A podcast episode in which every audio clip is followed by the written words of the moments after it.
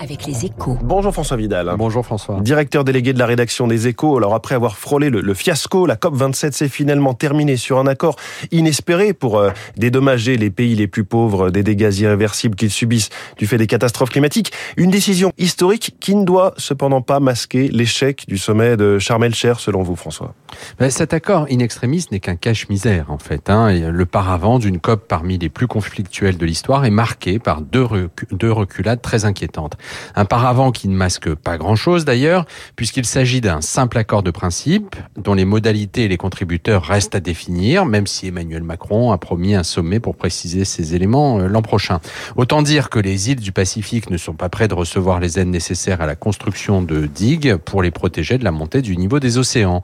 L'urgence a pourtant rarement été aussi grande, hein, étant donné les deux échecs majeurs enregistrés en Égypte dans la lutte contre le réchauffement climatique. C'est vrai que la communauté internationale n'a pas réussi à se plus ambitieuse sur la baisse des émissions de gaz à effet de serre. Oui, c'était pourtant essentiel. Hein. Juste avant la COP, les Nations Unies avaient prévenu que les engagements climatiques pris jusque-là conduisaient à une montée du mercure de 2,4 euh, degrés, bien loin des 1,5 degré visés par l'accord de Paris. Mais cela n'a manifestement pas suffi. Hein. On est même passé pas loin de la catastrophe, puisque plusieurs pays, comme l'Arabie Saoudite ou la Chine, ont essayé de faire disparaître cet objectif de 1,5 degré, jugé trop L'autre échec enregistré à Sharm el-Sheikh concerne l'élimination progressive des combustibles fossiles.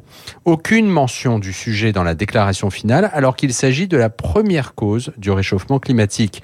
Il faut sans doute y voir l'impact de la crise énergétique et les craintes de pénurie qui l'accompagnent, mais c'est surtout le fruit de l'intense lobbying des pays producteurs, ce qui ne laisse rien augurer de bon pour l'avenir, hein, puisque la prochaine COP se déroulera au cœur du Golfe Persique, dans les Émirats arabes unis. Merci François Vidal. La une de votre journal, les avancées et les impasses de l'accord sur le climat, c'est à lire ce matin dans les échos. Il est 7h12. Dans un instant, c'est la patronne de la Française des Jeux, Stéphane Palès, PDG de FDJ, qui est notre star de l'écho ce matin.